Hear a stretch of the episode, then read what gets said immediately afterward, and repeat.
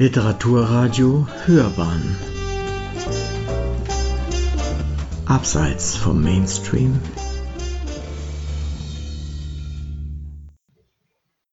Es klingelt. Es klingelt. Es klingelt einmal, zweimal, dreimal, viermal. Es durchfährt sie. Sie sitzt am Schreibtisch und steht nicht auf, geht nicht zur Tür. Dann hört sie die Schritte sich entfernen. Gern hätte sie die Tür geöffnet. Sie hätte sich gern mit ihm unterhalten, aber nach dem, was vorgefallen ist, soll sie es nicht tun. Eine alberne Vorsichtsmaßnahme findet sie. Nun läutet das Telefon, schriller als die Türklingel. Natürlich, jetzt will Elle anrufen, ob wir zu Hause sind. Es ist ja zwei Uhr. Da kommt er meistens auf ein Stündchen zum Kaffee und raucht die Zigarette, die er zu Hause nicht rauchen darf, und plaudert und erzählt, was er im Studium gelernt hat. Oder er setzt sich ans Klavier und der Raum ertrinkt in den rauschenden Klängen der Mondscheinsonate von Beethoven. Das hört sie gern.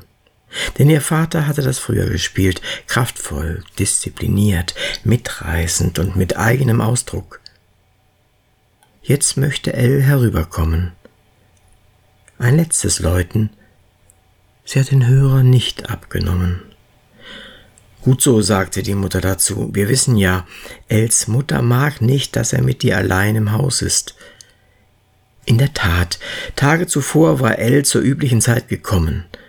Ihre Mutter war gerade mit dem Fahrrad zum Milchmann gefahren und sie war allein, saß am Schreibtisch bei den Schularbeiten, als es klingelte. Gerade hatte sie ihn hereingelassen. Sie standen noch im Flur. Da polterte seine Mutter schnaufend die Treppe hoch und oben angekommen rief sie, Du Schwein, was machst du mit dem Mädchen? Hier hast du nichts zu suchen. Verschwinde! Und mit einem eher zornigen als besorgten Blick warf sie ihr Entschuldigung hin, drehte sich um und ging die Treppe hinunter. Sie standen sich gegenüber sie wie vom Donner gerührt und fassungslos, er irritiert und wütend.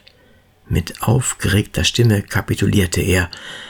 Na, dann geh ich mal. So ist das bei uns. Sie hörte seine Schritte die Stufen hinuntergehen und unten die Stimme ihrer Mutter, die gerade zurückgekommen ist. Eine Weile sprechen sie unten im Hausflur miteinander, wie immer, wenn sie ihn gegen Abend nach unten begleitet und die Haustür abschließt. Nun bringt sie ihn mit nach oben. Ernst ist er wie auf dem Bild, das ihn am Schreibtisch ein Buch lesen zeigt. Er legt das Buch, das er mitgebracht hat, auf den Wohnzimmertisch. Grieche sucht Griechin von Dürrenmatt. Während er der Mutter daraus vorliest, macht die Tochter ihre Mathematikaufgaben und hört mit einem Ohr durch die offene Tür mit. Das war nicht schön, sagte ihre Mutter am Abend zu dem Vorfall, als sie wieder allein waren. Für dich nicht und für mich auch nicht. Aber man muss seine Mutter verstehen. Muss ich nicht, unterbricht die Tochter. Sie muss ihm doch vertrauen. Vielleicht kennt sie ihren Sohn besser und schließlich gibt es noch den Kuppelparagraphen. Jeder kann sie anzeigen, der die Situation beobachtet hat.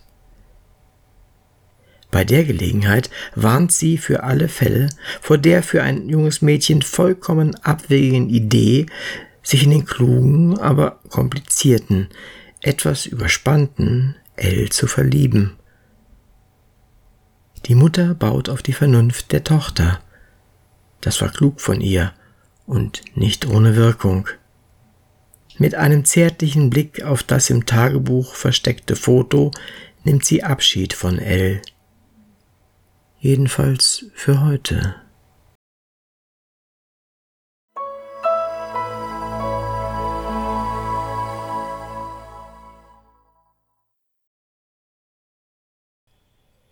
Der Tod und das Mädchen.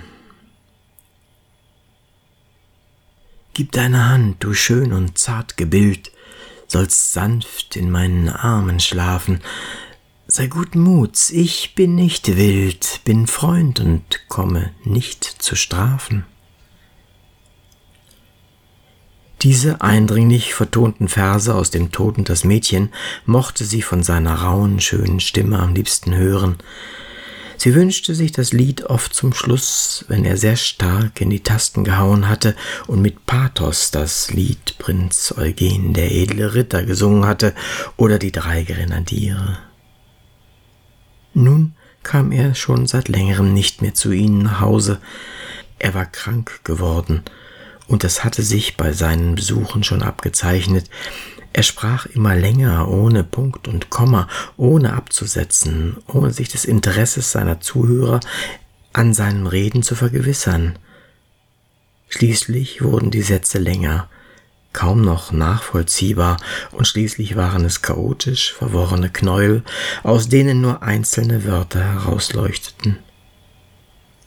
Zeitweise war er getrieben von Plänen, ließ Konzertkarten für geplante Klavierkonzerte mit seinem Namen als Pianist ausdrucken, ohne dass es eine reelle Grundlage dafür gab. In anderen Phasen fühlte er sich verfolgt. Er war doch mit einer Frau aus der Deutschen Friedensunion befreundet, die wiederum mit einer Freundin der Lehrerin von Ulrike Meinhoff befreundet war. Er fühlte sich auf Schritt und Tritt beobachtet, traf Maßnahmen, suchte Rat. An anderen Tagen saß er betrübt da. Nichts konnte ihn aufheitern, nichts ihn von einem tief sitzenden Kummer ablenken, nichts ihn aus der Lähmung befreien, in der sein Inneres gefangen war. Die frommen Eltern versuchten ihn auf dem Weg des Glaubens zurückzuführen weil der Glaube ihnen selbst alle nötige Kraft gab. Aber das verfing nicht bei ihm. Im Gegenteil, er fühlte sich einsam und unverstanden. In solch einer Phase musste er den Selbstmord versucht haben. Er wurde in die Nervenklinik eingeliefert, im Dorf Klapsmühle genannt. Das Überraschende geschah. Seine Mutter, die das junge Mädchen noch zwei Jahre zuvor gewarnt hatte vor ihm, die ihn wegen des Kuppelparagraphen und aus Sorge verboten hatte, sie zu besuchen, wenn sie allein war, kam die Treppe zu ihnen herauf und sprach mit beschwerter Stimme Mein Sohn fragt nach Ihnen. Es würde ihm gut tun, wenn Sie ihn besuchten. Er liegt in K in der geschlossenen Abteilung. Sie nickte noch einmal bekräftigend und ihre schweren Augenlider senkten sich. Sie drehte sich um und ging. Das Mädchen fuhr. Man sollte nichts unversucht lassen, ihm zu helfen, obwohl sie sich nicht vorstellen konnte, dass es ihn gesünder machen könnte, wenn sie ihn besuchte. Sie fuhr und sie fand sich tapfer, aber was sollte sie mit ihm sprechen? Das Gebäude war in der Stadt schwer zu finden für sie. Sie kam aus den übersichtlichen Verhältnissen eines Dorfes. Im Gebäude entlang waren es die langen Flure, die sie schreckten und vergessen ließen, welche Anweisungen die Wegbeschreibung enthielt, so dass sie sich verirrte und froh war, jemanden fragen zu können, wo es zur geschlossenen Abteilung 3b ginge. Zum Glück begleitete eine Schwester sie ein Stück, so dass sie schließlich vor der richtigen, verriegelten Tür stand und nur noch die Klingel finden musste. Die allerdings ging nicht. Deshalb klopfte sie aber vergebens. Sie klopfte wieder und wieder in Abständen, bis schließlich ein Pfleger im weißen Kittel herauskam und fragte Sind Sie angemeldet? Und als sie das verneinte, wies er ihr den Weg zurück zur Anmeldung zwei Stock tiefer. Erst dann könne sie wiederkommen und würde eingelassen werden. Diesmal meisterte sie die Irrwege schon besser, aber Sie fühlte sich zunehmend müde, ja fast krank. Die Tür fiel laut hinter ihr ins Schloss. Sie stand im Saal, manche Betten waren leer, auf manchen saßen oder lagen Personen teilnahmslos. Sie schaute sich um, wo sollte sie ihn finden? Gehen Sie ganz durch den Saal, dann kommen Sie in einen kleinen Raum. Da finden Sie den Patienten L, den Sie besuchen dürfen. Sie ging an den vielen Betten vorbei und fühlte das Leid an sich hochkriechen. Bei jedem hätte sie stehen bleiben und fragen wollen, Woran leidest du? Warum bist du hier? Hier sind Menschen mit verschiedenen Störungen, aber alle sind suizidgefährdet oder aggressiv, sagte die Pflegerin, als hätte sie ihre Gedanken erraten. Schließlich fand sie Elle am Tisch sitzend, auf sie wartend, denn man hatte sie angekündigt. Er lächelte und sagte Ich habe zwei Bitten.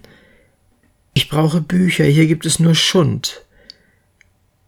Das Mädchen lächelte und versprach, noch einmal zu kommen und ihm Bücher zu bringen, falls er dann nicht schon entlassen sei. Nein, hier bin ich sicher aufgehoben, sagte er, und sie dachte an das Labyrinth mit den langen Gängen und schweren verriegelten Türen der geschlossenen Abteilung. Ich weiß, du liebst die Zweideutigkeit der Sprache, antwortete sie, verzweifelt bemüht, ihn etwas aufzuheitern. Und was ist dein zweiter Wunsch? Rechne nicht mit mir, nicht in diesem Leben, sagte er. Es klang verbittert und etwas barsch, wie anders waren die sanften Töne, wenn er die Worte des Todes gesungen hatte. Gib mir die Hand, du schön und zart gebild, bin Freund und komme nicht zu strafen. Sie waren nun lang genug hier, hörte sie plötzlich die Pflegerin, diese schien beunruhigt und wies das Mädchen in Richtung Ausgang. Sie ging, nicht ohne im Weggehen noch einmal zum Abschied zurückzublicken auf Elle, den sie zurückließ in dieser Vorhölle.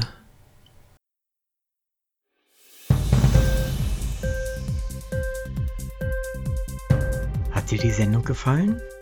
Literatur pur, ja, das sind wir. Natürlich auch als Podcast. Hier kannst du unsere Podcasts hören. Anchor, Spotify, Apple Podcast, iTunes, Google Podcasts, radio.de und viele andere mehr.